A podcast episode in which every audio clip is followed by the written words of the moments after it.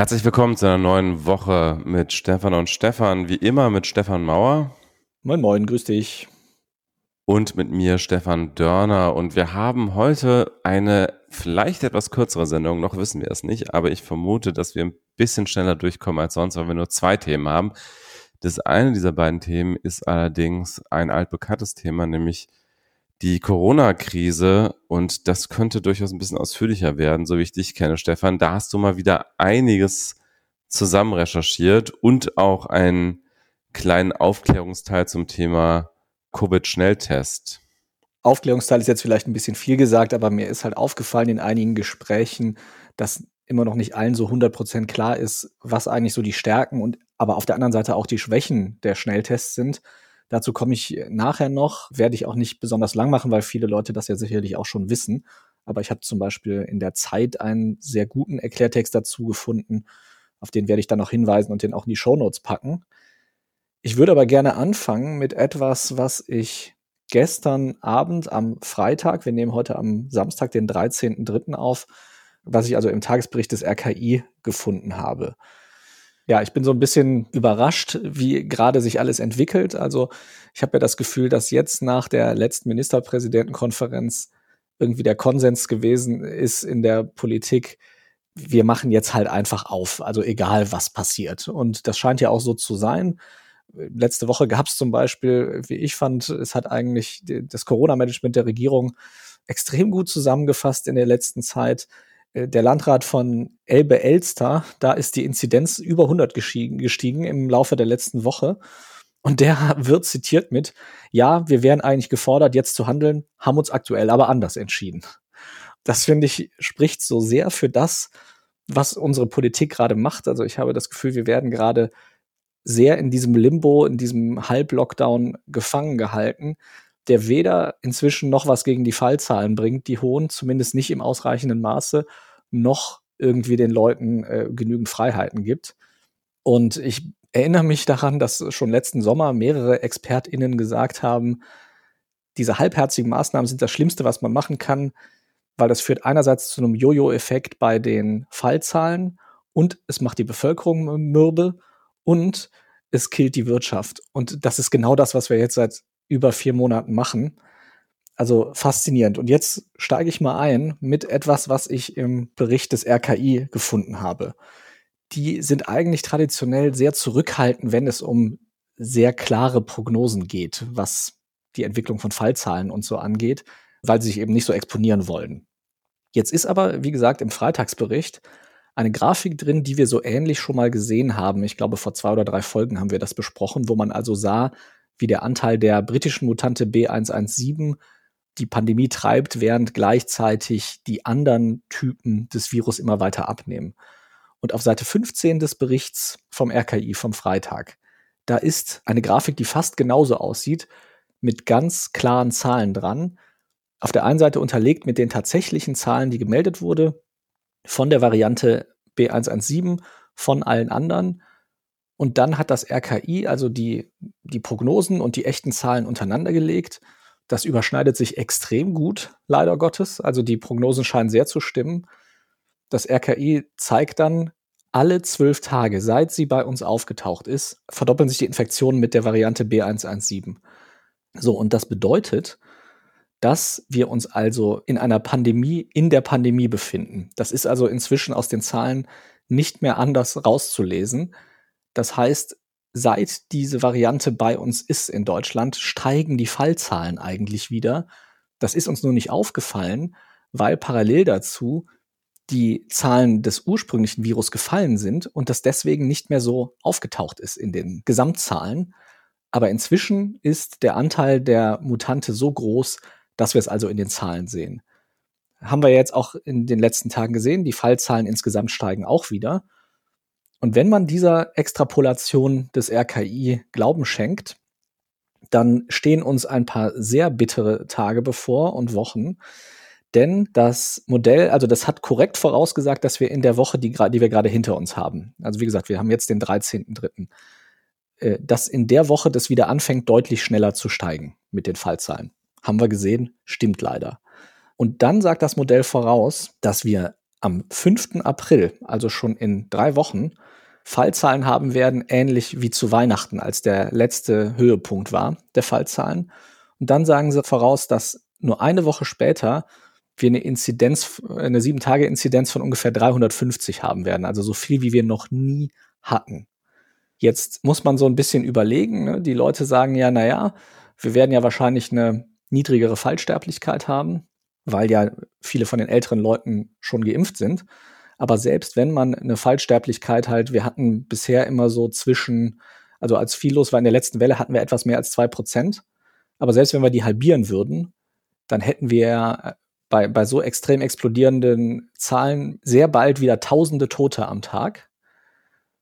Und was man auch nicht runterrechnen sollte, wenn man sich jetzt die Zahlen anguckt, wie die in den letzten Wochen sich entwickelt haben, dann sieht man ganz klar, dass in der Altersgruppe 80 plus der Anteil und auch die Inzidenz extrem runtergeht. Also die Impfungen wirken, das ist erstmal eine gute Nachricht. Das heißt aber, Normalerweise ist es so, weil eben die alten Leute viel häufiger getestet werden, weil sie viel schneller Symptome entwickeln und wir ja immer noch fast nur symptomatische Menschen testen. Dieser Anteil geht also jetzt deutlich runter. Das heißt aber, wir müssen deutlich mehr junge Leute unter den Fällen haben. Also die müssen genauso wie der Rückgang der, der alten Viren überdeckt, dass B117 schon viel schneller steigt, als wir denken. Genauso überdeckt der Rückgang bei den alten Leuten, dass bei allen anderen die Fallzahlen auch viel schneller steigen. Das heißt, das ist im Moment das Szenario, in dem wir uns bewegen. Und bei unserem schneckenmäßigen Impftempo werden wir das durch die Impfung nicht bremsen. Das wird einfach nicht funktionieren. Das heißt, wir sehen eine gigantische Zunahme von Fällen in den jüngeren Altersgruppen und insbesondere in den Schulen. Also da gibt es einige Schulen jetzt, die schon sagen, wir haben äh, gerade schon irgendwie die Hälfte der LehrerInnen positiv getestet.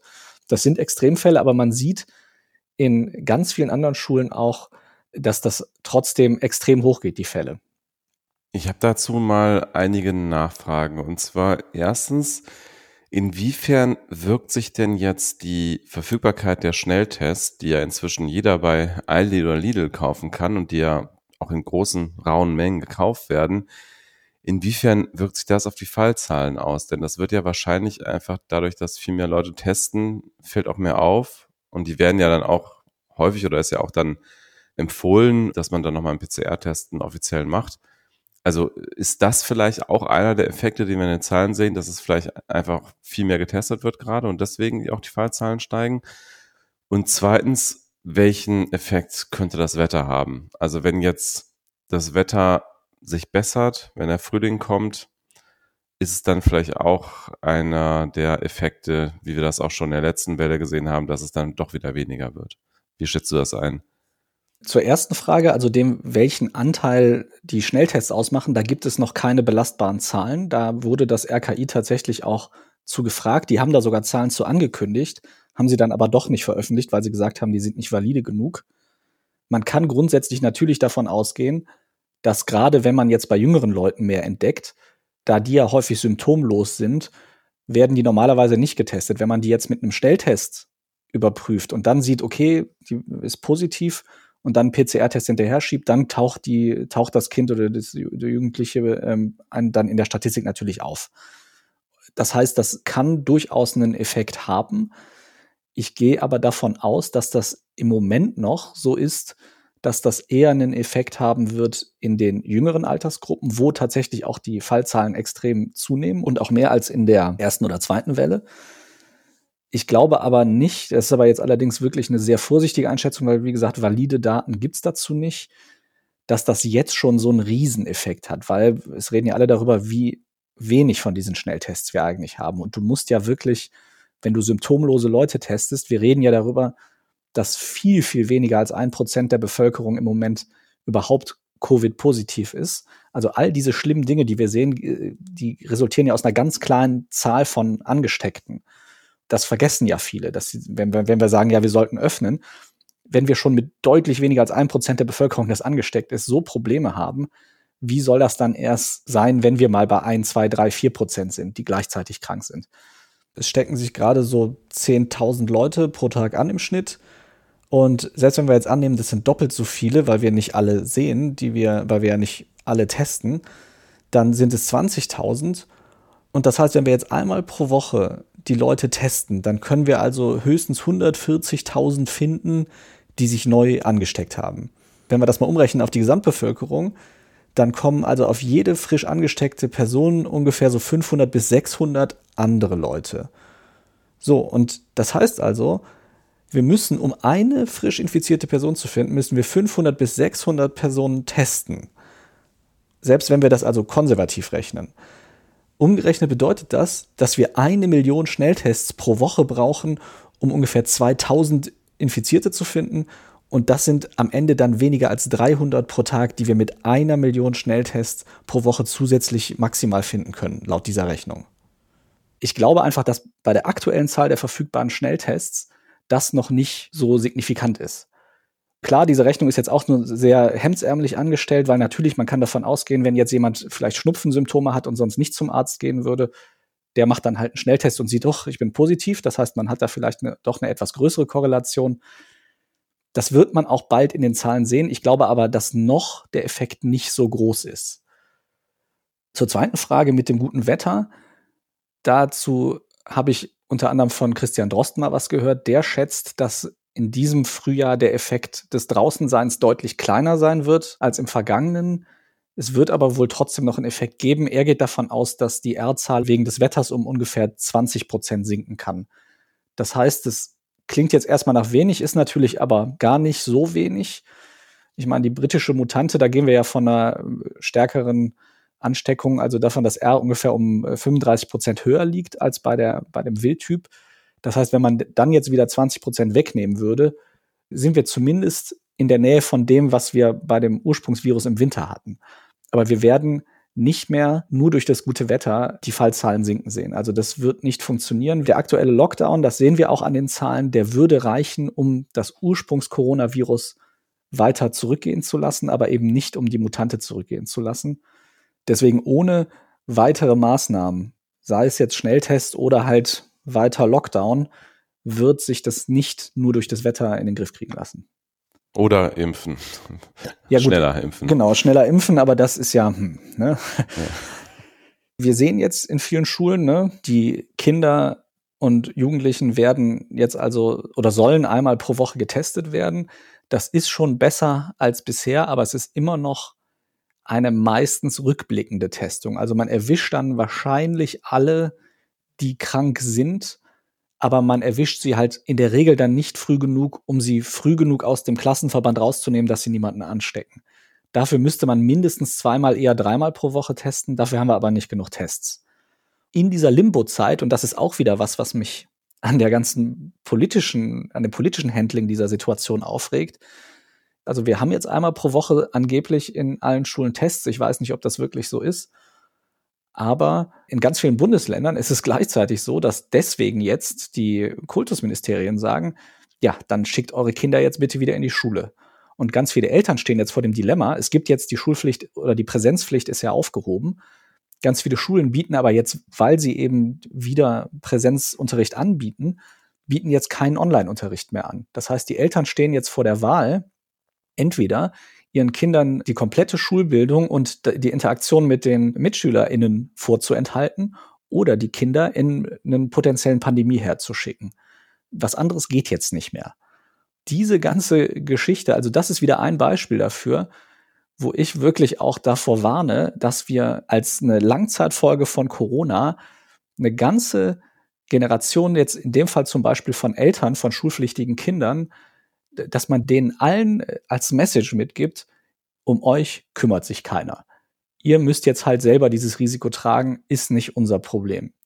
Das ist tatsächlich eine Folge von Corona, die ich immer mehr merke, auch je, je unzufriedener man so selber wird mit dem Handling, dass diese Pandemie erfährt.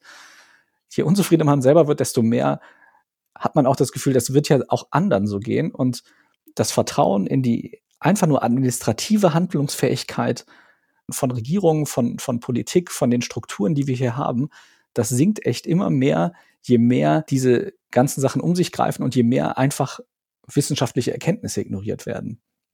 Da dann noch ein letztes Ding zu den, auch gerade zu den Schulen.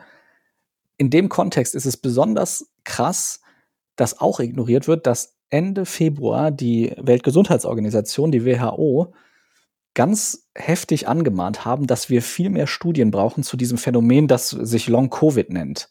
Also, dass Symptome bleiben, auch nach einer überstandenen Infektion. Was die WHO schreibt, also die rufen wirklich ganz dramatisch auf und sagen, wir brauchen da viel mehr Augenmerk drauf und viel mehr Studien. Und sie sagen halt, ein Viertel der Leute, die mit dem Virus in Kontakt waren und also krank waren, sagen, dass sie mindestens einen Monat lang noch Symptome haben. Ein Zehntel sagt mindestens drei Monate. Und es gibt immer noch relativ viele, die sagen, sie haben auch noch deutlich länger als drei Monate anhaltende Beschwerden, sei es mit der Verdauung, sei es Müdigkeit, sei es Konzentrationsschwierigkeiten. Da gibt es sehr viele verschiedene Symptome. Und als Grund dafür wird inzwischen fest angenommen, dass sich bei relativ vielen Leuten das Coronavirus festsetzt im Körper an Stellen, die das Immunsystem nicht gut erreichen kann. Und die unheimlichste dieser Stellen ist das Gehirn. Das ist inzwischen relativ klar, dass es also bei einigen Patienten dieses Ding einfach im Gehirn überlebt und sich einnistet. Und wir wissen halt nicht, was das langfristig bedeutet. Es gibt ja zum Beispiel sowas auch wie eine Erkrankung wie bei der Gürtelrose, dass man weiß, wenn man das einmal hatte, 100 Prozent wird man das Virus einfach nicht mehr los. Und da kann man so ein bisschen einschätzen, was das bedeutet, weil man die Krankheit einfach gut kennt. Bei Covid-19 weiß man es einfach noch nicht. Und deswegen ist es auch so wichtig, das wird auch immer vergessen, wenn man dann sagt, ja, wir müssen jetzt halt ein bisschen hohe Fallzahlen in Kauf nehmen. Wir wissen einfach nicht, was die Langzeitfolgen sind. Und was auch in dem, in der WHO-Veröffentlichung steht, ist es unabhängig davon, nach aktuellem Stand, wie schwer die Symptome waren, ob das Virus im Körper bleibt oder nicht. Das heißt, wir wissen nicht, ob wir nicht wenn wir jetzt sagen, naja, die Kinder und Jugendlichen, die kriegen das ja nicht schlimm, ob sich bei denen, wenn die das kriegen, irgendwas für ihr Leben lang im Körper einnistet und wir wissen auch nicht, wozu das eventuell noch fähig ist. Einfach so, so ein krasses Ding, was irgendwie übersehen wird oder was halt als einfach akzeptabel hingenommen wird, ohne dass wir da mehr drüber wissen und uns da vielleicht vorschützen können.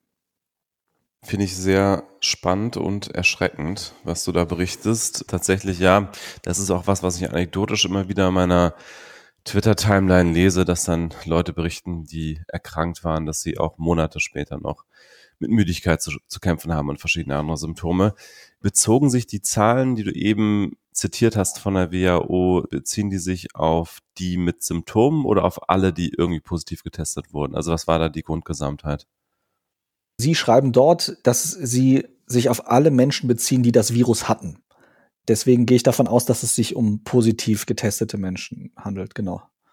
Ja, dann gibt es noch ein paar kleine Updates zum Impfen. Mein Lieblingsupdate, wo ich wirklich nur noch mit dem Kopf schütteln konnte und dachte nicht der Postillon, ist, dass in Dortmund jetzt die Impftermine von Eventim vergeben werden. Also da haben dann wirklich die Behörden offensichtlich kapituliert. Also es ist kein Witz, es ist äh, wirklich wahr, ich habe es nachgeguckt, äh, gibt es Medienberichte drüber. Die, die, man kann sich, wenn man in Dortmund lebt, mit Eventim jetzt die Impftermine machen und ich kenne jemanden aus Dortmund, der hat das dann getwittert, dass das so ist und der hat nur drunter geschrieben und wisst ihr was, ich find's gut. Spricht ja sehr dafür wieder oder ist ja eigentlich sehr symbolisch für das, wie das gerade läuft mit der Impfkampagne frage ich mich jetzt gerade, muss man dann auch eine Gebühr fürs Ausdrucken, fürs selber Ausdrucken bezahlen? Weil das ist ja, wenn du bei Eventim Konzerntickets kaufst, dann musst du dir ja zu, fürs Drucken hast du immer noch eine Gebühr bezahlt. Zumindest war es früher so. Ich glaube, es wurde irgendwann mal gerichtlich untersagt. Ja, ja, Eventim ist da ja ein ganz, ganz fieser Player, die ja auch immer ganz hart versucht haben, die günstigsten Möglichkeiten, die Tickets zu kaufen, irgendwie zu verschleiern, dass man da so fünfmal draufklicken musste. Aber das ist ja ein anderes Thema. Auch noch Impfnews, leider auch keine guten. Vom AstraZeneca-Impfstoff sollen eigentlich im zweiten Quartal 180 Millionen Impfdosen an die EU geliefert werden. Jetzt hat das Unternehmen gesagt, dass es, wenn sie Pech haben, nur 70 Millionen werden, also deutlich weniger. Das liegt unter anderem daran, dass wir einen immer größeren Impfprotektionismus bekommen, das, wovor eigentlich alle gewarnt haben. Und der größte in diesem Protektionismus sind die USA. Allerdings hat das Ganze ja angefangen, dass wir darüber geredet haben. Italien hat ja vor einer Weile den Export von 250.000 Impfdosen nach, nach Australien verhindert. Und da wurde schon gewarnt, so, uh, wenn, wenn das jetzt Schule macht, dann klammern wir uns nachher alle an den Impfstoff und dann wird er eben nicht weltweit verimpft, was eigentlich total nötig wäre. In den USA ist es so, da ist dieser Impfstoff ja noch gar nicht zugelassen. Trotzdem lagern dort, habe ich in der New York Times gelesen, dort lagern 30 Millionen unverimpfte AstraZeneca-Impfstoffdosen, die die USA aber nicht rauslassen. Wie gesagt, das ist noch nicht zugelassen dort, der Impfstoff.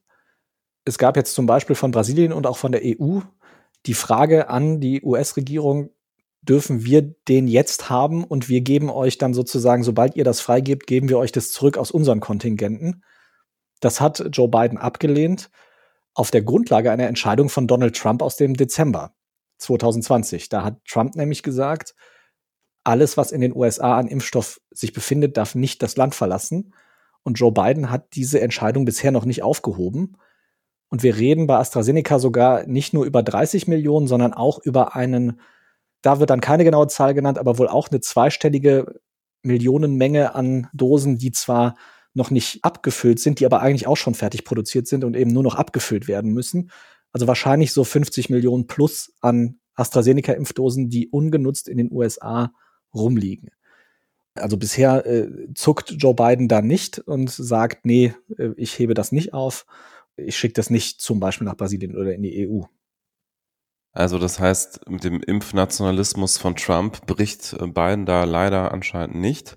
Es ist ja, glaube ich, auch so, dass in den USA sowieso genug Impfdosen inzwischen schon vorhanden sind, um die gesamte Bevölkerung mehr als zweimal zu impfen, oder? Ja, noch nicht ganz, aber also wenn Johnson Johnson ist da jetzt freigegeben und wenn das AstraZeneca noch dazukommt, dann sieht es so aus, als könnte die USA mit allem, was zugesagt ist, zumindest bis zum Mai alle Leute impfen. Ich weiß nicht, ob jetzt schon genügend Impfdosen tatsächlich dort vor Ort verfügbar sind oder ob das nur Projektionen sind von dem, was noch geliefert wird. Ich, ich hm, schätze ich glaub, mal. Ich glaube, letzteres, ja, stimmt, das recht. Genau, ja. also ich schätze mal, dass es letzteres ist. Insofern, die haben zwar noch nicht alles da, aber das ist halt schon bemerkenswert, dass da also Impfdosen wirklich gehortet werden und wie wichtig das eigentlich wäre, die auch nicht nur, ne, also wir reden jetzt nicht nur, auch Europa bekleckert sich da nicht mit Ruhm und viele andere. Wir sind ja auch sehr impfnationalistisch. Uns ist auch viel wichtiger, dass die eigene Bevölkerung geimpft wird als viele andere. Wir dürfen aber dabei nicht vergessen, wenn wir nicht auch dafür sorgen, dass weltweit wirklich die Leute geimpft werden, dann bieten wir diesem Virus riesige Populationen, in denen das mutieren kann. Und es gibt eine Studie zum Beispiel, eine aktuelle, die ich allerdings jetzt nicht in der Tiefe gelesen habe. Deswegen, ich verlinke sie mal, aber ich weise gleich darauf hin. Ich habe die jetzt wirklich nur kurz angelesen. Aber dort wurde also in vitro, also im Reagenzglas, das Virus auf bestimmte äh, Seren, also so aus Blut entnommene Antikörper, wurde das damit gemischt. Da wurde also geguckt, wie weit kann das mutieren und diesen, dieser Immunität entkommen. Und es ist zumindest im Labor gelungen, diesem Virus allen verschiedenen Antikörperkombinationen, die wir bisher kennen, oder zumindest, also ich weiß nicht, ob es wirklich alle, alle waren, aber auf jeden Fall, es wurden ganz viele verschiedene Antikörperkombinationen getestet und das Virus hat es geschafft, die alle zu umgehen und Mutationen auszubilden, um zumindest von den Antikörpern nicht mehr aufgehalten zu werden in ausreichender Menge. Und klar, es gibt dann noch sowas wie T-Zellimmunität und so. Deswegen, ich äh, bin da ja auch kein Experte ich empfehle da definitiv noch mal eine, eine andere Einschätzung zu der Studie sich einzuholen. Aber zumindest, dass die Antikörperimmunität eben keine 100% sichere Immunität ist und dass es dem Virus zumindest theoretisch und unter Laborbedingungen möglich ist, das alles zu umgehen, das ist ja schon auch eine erschreckende Erkenntnis und eine, wo wir nur was dagegen halten können, wenn wir eben dafür sorgen, dass das Virus nicht unendlich viel Zeit hat, sich durch ungeimpfte oder schlecht geimpfte Populationen zu fressen und da dann diese Immunitäten auszubilden. Vielleicht noch eine kurze Sache zu dem AstraZeneca-Impfstoff. Da ist ja jetzt letzte Woche ganz oft sowas rumgegangen, dass es hieß, dass, also es sind ja einige, in einigen Stellen die Impfungen damit erstmal gestoppt worden, zumindest mit einer bestimmten Charge, weil die Leute Thrombosen bekommen haben, also Blutgerinnsel. Dazu nur eine kurze Anmerkung. Also bisher ist 0,0 Zusammenhang zwischen der Impfung und diesen Thrombosen bewiesen. Und statistisch gesehen, also Thrombose ist ein sehr häufiges Krankheitsbild. Und ich habe jetzt verschiedene Zusammenstellungen gelesen, wo auch wirklich Experten, Expertinnen gesagt haben, die Häufigkeit der Thrombosen in den mit AstraZeneca geimpften Menschen ist sogar so relativ niedrig, selbst wenn man einfach nur die normale äh, Bevölkerung zugrunde legt, die, die, mit der gar nichts gemacht wurde, was eine Impfung angeht. Dieser Impfstoff leidet sehr unter sehr, sehr schlechter Presse, die aber bisher an noch keiner Stelle belegt war, dass es wirklich irgendwie ein außergewöhnliches Risiko durch diesen Impfstoff gibt. Und es scheint auch in diesem Fall wieder so zu sein. Es gab ja noch Berichte über allergische Reaktionen auch bei AstraZeneca. Ne? Ist da, da hat er, glaube ich, sogar zwischendurch mal die Europäische Zulassungsbehörde AstraZeneca zwischenzeitlich gestoppt. Allergische Reaktionen gibt es ja immer, wenn du bestimmte äh, Arzneimittel ja, ja. nimmst. Auch da ist es wohl so, dass das nicht außergewöhnlich ist, was da passiert ist. Also wir reden nicht über Zahlen, die in irgendeiner Weise, wenn man jetzt Erfahrungswerte aus anderen Arzneimitteln oder Impfungen oder so zugrunde liegt, also in keiner Weise sind die dann irgendwie beunruhigend.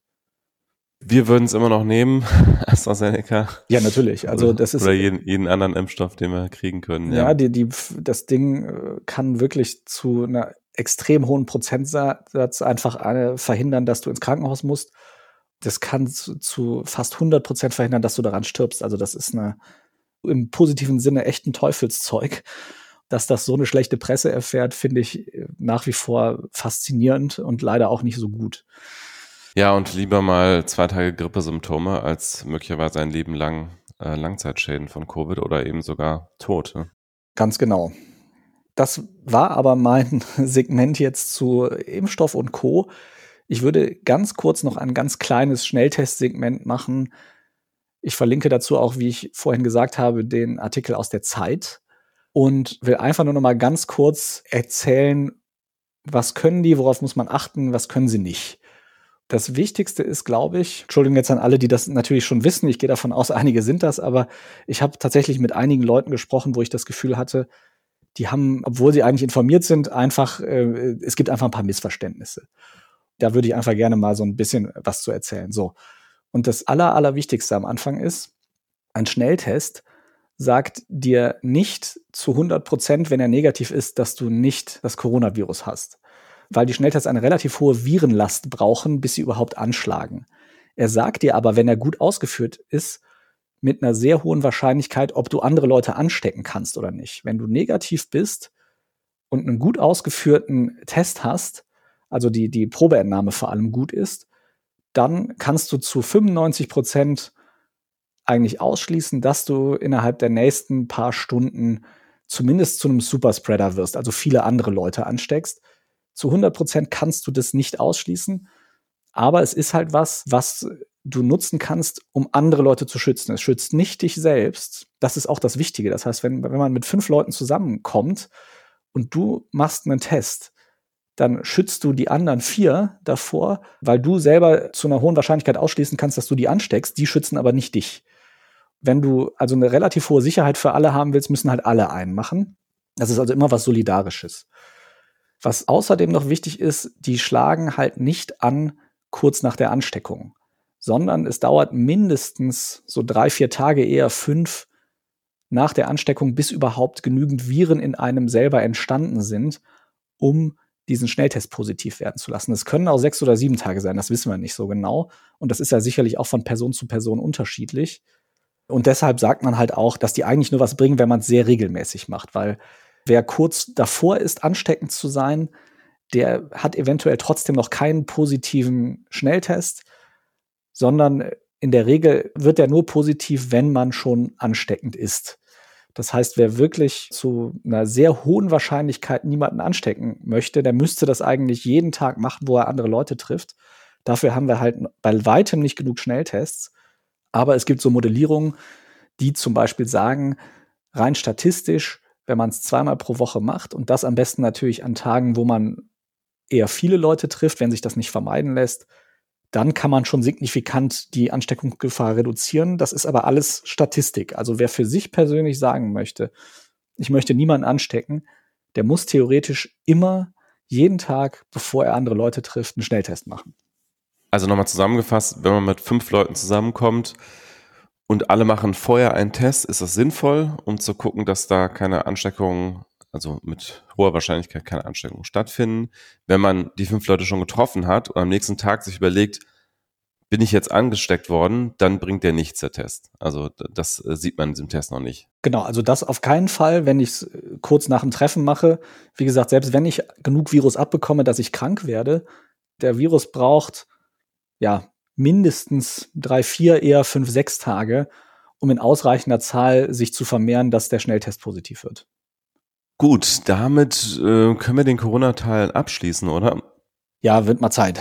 Habe jetzt doch wieder ne, die angekündigte kurze Sendung.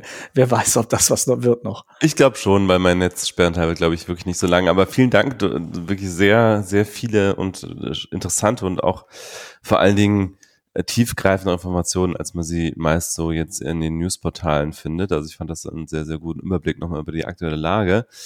Das zweite Thema, was wir besprechen wollen, ist das alte Thema Netzsperren. Immer wieder kommt es hoch, immer wieder wird diskutiert, brauchen wir Sperren durch die Provider, durch die Internetprovider. Der Grund, warum das wieder so aufgekommen ist in letzter Zeit, ist, dass illegale Streaming-Portale wieder eine zweite Renaissance erleben. Ich meine, es gab ja mal eine ganz große Zeit von illegalen Streaming-Portalen wie Kino.to und so weiter. Die Älteren werden sich erinnern, wo das, wo das gang und gäbe war, dass Leute ständig äh, illegale Serien und Filme geschaut haben, also urheberrechtlich geschützte Serien und Filme auf illegaler Weise.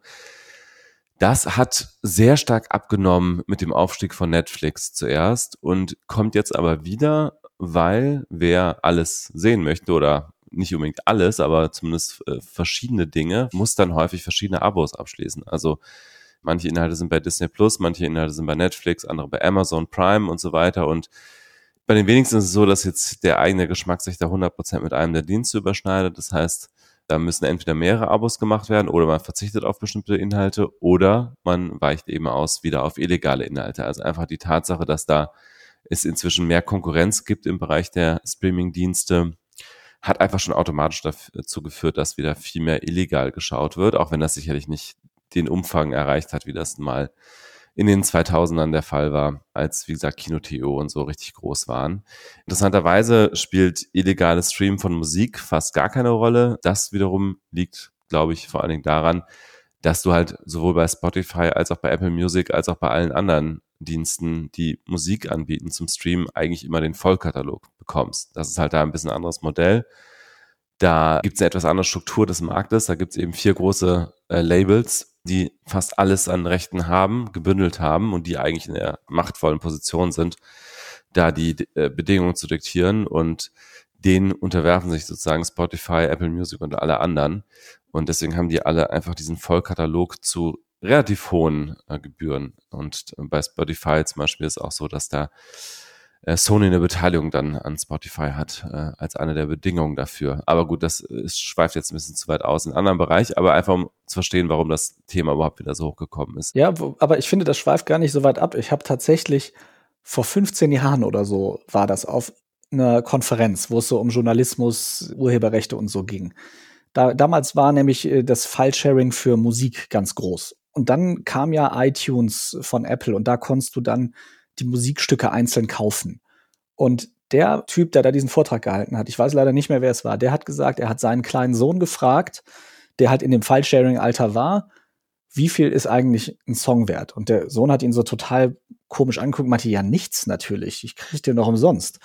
Und das ist das, was auch in den Köpfen drin ist von ganz vielen Leuten. Und auch wenn es um Filme geht und so, weil das einfach so leicht zu beschaffen ist, trotz allem online.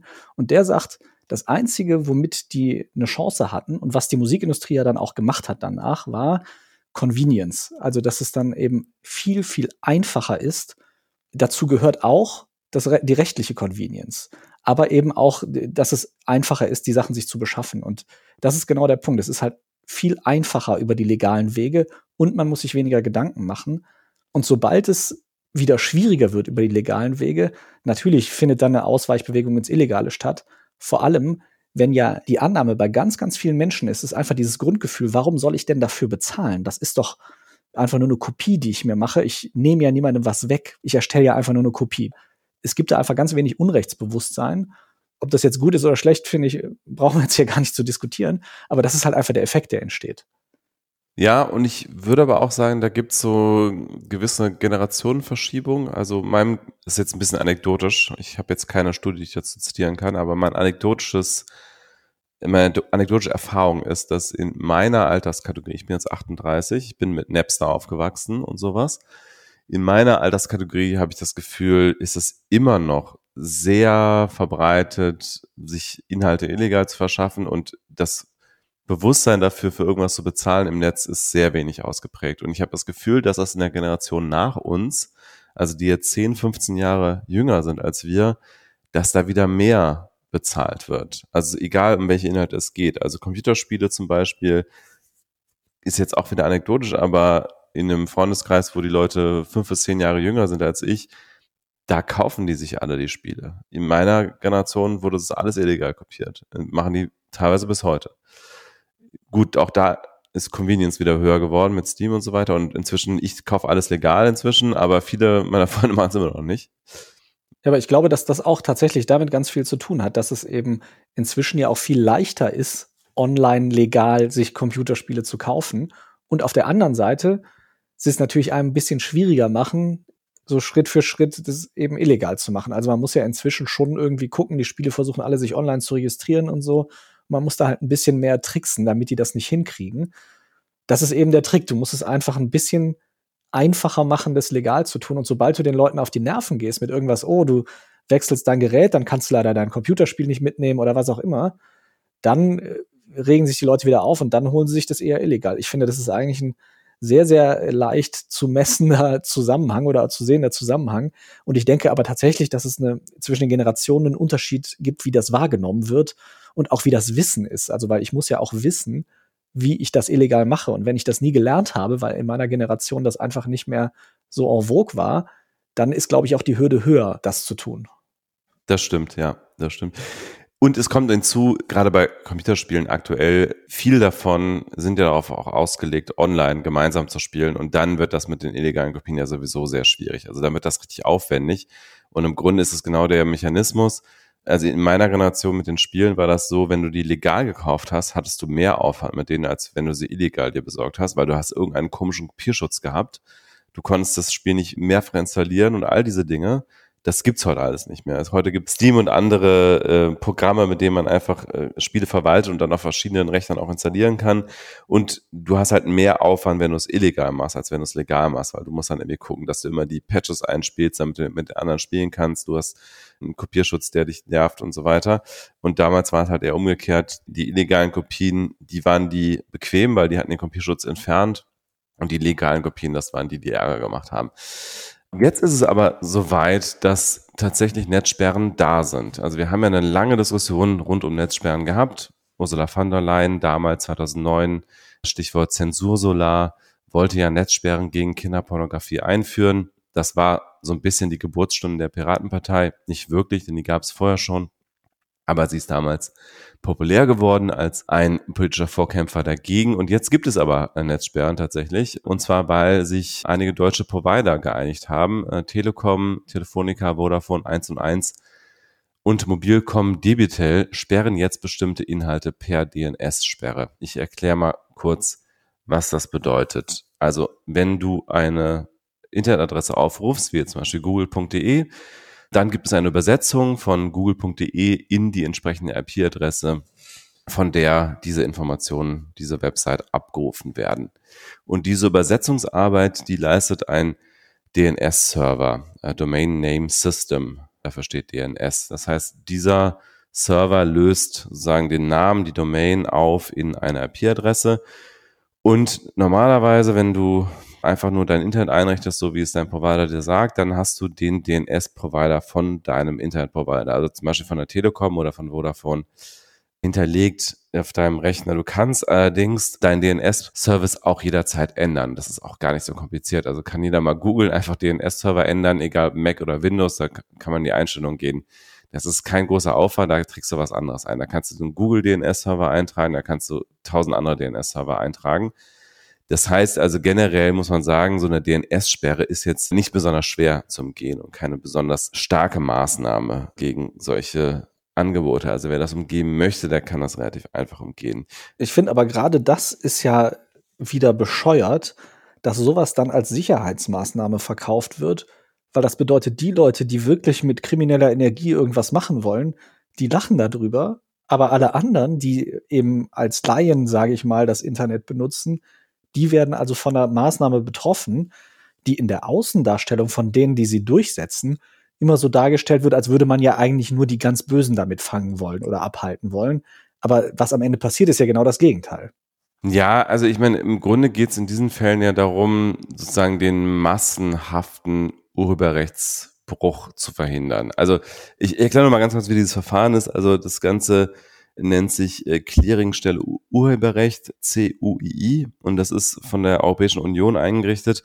In der EU-Netzneutralitätsverordnung steht, dass die Provider diese Angebote, also egal was, nicht einfach so sperren dürfen. Also eine Telekom oder Vodafone oder wer auch immer darf jetzt nicht einfach sagen, dieses Angebot ist illegal unserer Einschätzung nach, deswegen sperren wir die Seite per DNS. Das ist sozusagen verboten.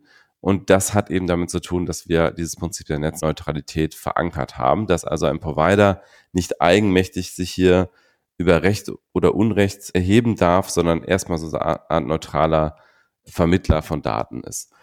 Jetzt gibt es aber ein Gremium, was eben darüber entscheidet, in welchen Fällen diese Provider dann eben doch diese Angebote per DNS-Sperre sperren sollen. Und dieses Gremium, da sitzen auch zum Beispiel ehemalige Richter des Bundesgerichtshofs drin und die bewerten solche Seiten, wie jetzt zum Beispiel eine der gesperrten Seiten ist s.to. Also wer das mal in Deutschland aufruft jetzt, sieht, da wird mal umgeleitet auf so eine Seite, wo dann eben steht, ich kann es mal gerade live aufrufen, da steht dann, diese Webseite ist aus urheberrechtlichen Gründen nicht verfügbar. Zu den Hintergründen informieren Sie sich bitte hier und da steht drunter Clearingstelle Urheberrechte im Internet CUII. Das heißt also, da hat diese Clearingstelle jetzt entschieden, dass in dem Fall die Provider da per DNS umleiten dürfen.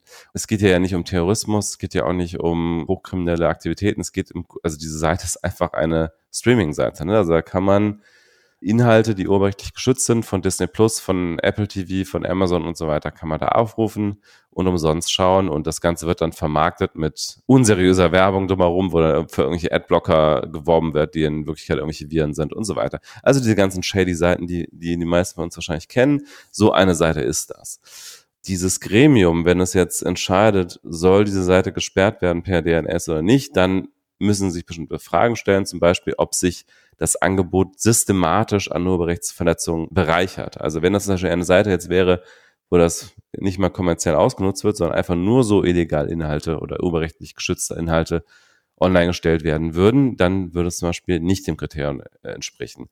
Weitere Fragen, die sich, die sich stellen müssen, dieses Gremium, ist zum Beispiel, ob sich die Seite systematisch gegen Beschwerden von Urheberrechtsinhabern sperrt, also ob sie darauf wirklich nicht reagieren und auch, ob es einfachere Methoden gibt, diese Verstöße abzustellen. Also wenn es jetzt zum Beispiel eine Seite ist, die ein Impressum hat, wo man weiß, wo die Betreiber sitzen und man kann gegen den Betreiber an sich vorgehen und gegen die Inhalte an sich, dann darf die auf diese, diese Weise auch nicht gesperrt werden. Ich selbst kenne das so ein bisschen aus eigener Anschauung, dieses, diese ganze Problematik, weil es immer wieder Seiten gibt, die zum Beispiel auch Newsportale eins zu eins kopieren. Also komplett kopieren. Und dann kann man halt in der Regel da nicht wirklich viel gegen tun. Der Betreiber ist halt einfach nicht, also wird einfach nicht offengelegt und die, diese Betreiber operieren meist dann auch aus Ländern, wo die Polizei und Gerichte und so weiter einfach auch nicht dagegen vorgehen. Also da könnte man sogar mit sehr viel Aufwand irgendeine Klage dann wahrscheinlich anstrengen, international und so weiter. Das macht aber eigentlich kein Mensch. Das ist, äh, hat wenig Aus, Aufsicht äh, auf Erfolg, kostet erstmal sehr viel Geld und das soll sozusagen jetzt eine pragmatische Lösung sein, um das alles verhindern, um das zu vermeiden, diese ganze rechtliche Aufwand. Es gibt natürlich jetzt Kritik daran und die Kritik kommt ja unter anderem auch von Julia Reda, die wir auch mal hier im Podcast hatten und eben von ganz vielen, die so in dieser Netzaktivisten-Szene unterwegs sind, also auch netzpolitik.org, werden wir auch in den Shownotes verlinken. Die grundsätzliche Kritik daran ist ja in der Regel einfach einerseits, dass Informationsfreiheit eingeschränkt wird. Also viele von den äh, Befürwortern eines freien Internets sagen ja nicht, alle Inhalte sollen legal sein, sondern die sagen, wenn Inhalte nicht legal sind, dann sollte man auf rechtlichem Wege dagegen vorgehen und dann sollten sagen die Inhalte selbst aus dem Netz verschwinden. Aber solange die Inhalte da sind, hat sozusagen der unbescholtene Bürger das Recht, sich auch über diese Inhalte zu informieren und diese Inhalte abzurufen. Das ist sozusagen so, so diese Rechtsauffassung.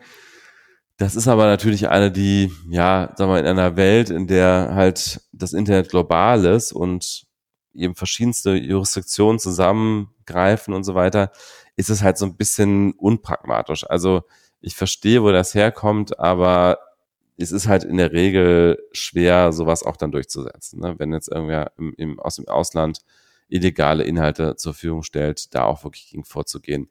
Das andere Argument ist, dass solche Netzsperreninfrastruktur sehr schnell zu einem Art Modell wird für Internetzensur ganz generell. Also quasi die Büchse der Pandora, die da geöffnet wird, das Slippery Slope Argument.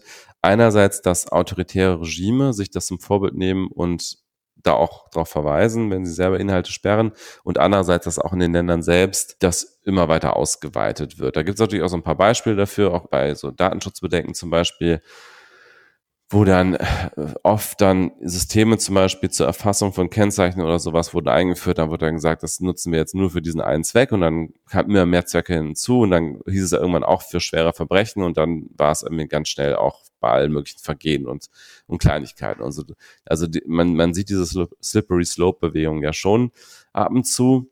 Es gibt aber natürlich auch Bereiche, wo das nicht der Fall ist, wo Dinge auch eng begrenzt bleiben.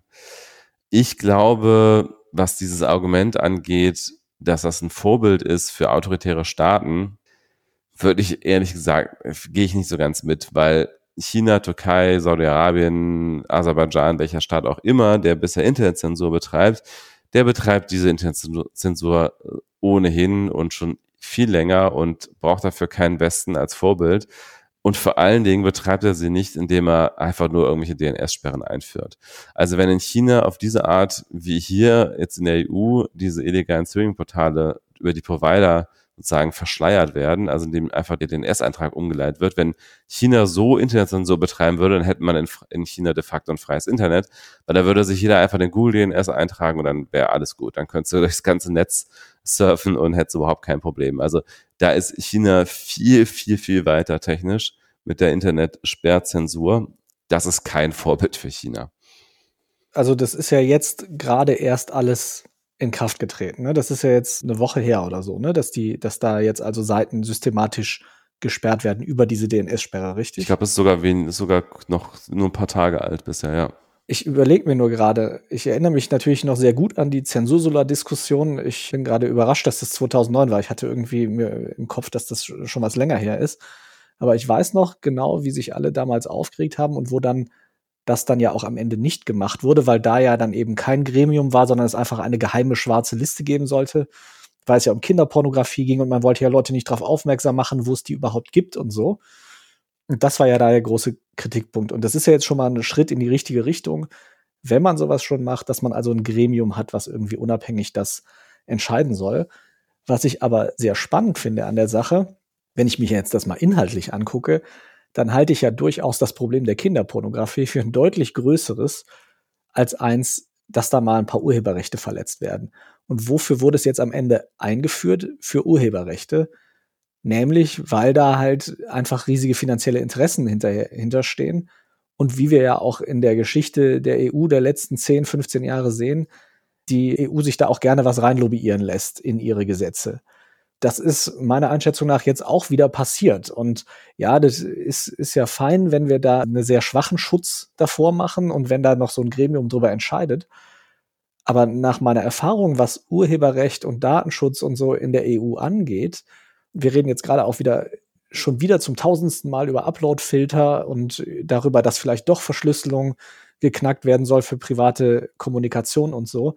Das sind ja Dinge, wo ich in der EU weder viel Willen dazu sehe, da irgendwelche Rechte von BürgerInnen zu schützen, noch viel Kompetenz in vielen Parteien. Und deswegen, also wenn man jetzt mal eine Metapher benutzt und sagt, okay, im Moment setzen sich halt ein paar alte Leute, die eigentlich nichts von dem Thema verstehen, zusammen und basteln ein paar Sperrholzplatten irgendwo davor, wo man nicht hin soll, die man einfach eintreten kann. Aber ich glaube eigentlich nicht, dass es dabei bleiben wird, sondern dass man jetzt halt mal guckt, wie sind die Reaktionen, womit kommen wir durch und dass man dann halt schaut, in zwei, drei Jahren, okay, wo können wir denn noch am Schräubchen drehen? Ich äh, sehe natürlich das Problem von Rechteinhabern etc. Aber ich finde einfach, also wir haben immer noch kein Urheberrecht, was irgendwie überhaupt wahrnimmt, dass es sowas wie digitale Kopien und das Internet gibt. Und das ist eigentlich meiner Einschätzung nach das Problem. Und ja, das ist jetzt eine, eine sehr schwache Zensurinfrastruktur und eine, die man ganz leicht umgehen kann und mit Sicherheitsnetz und weiß ich nicht.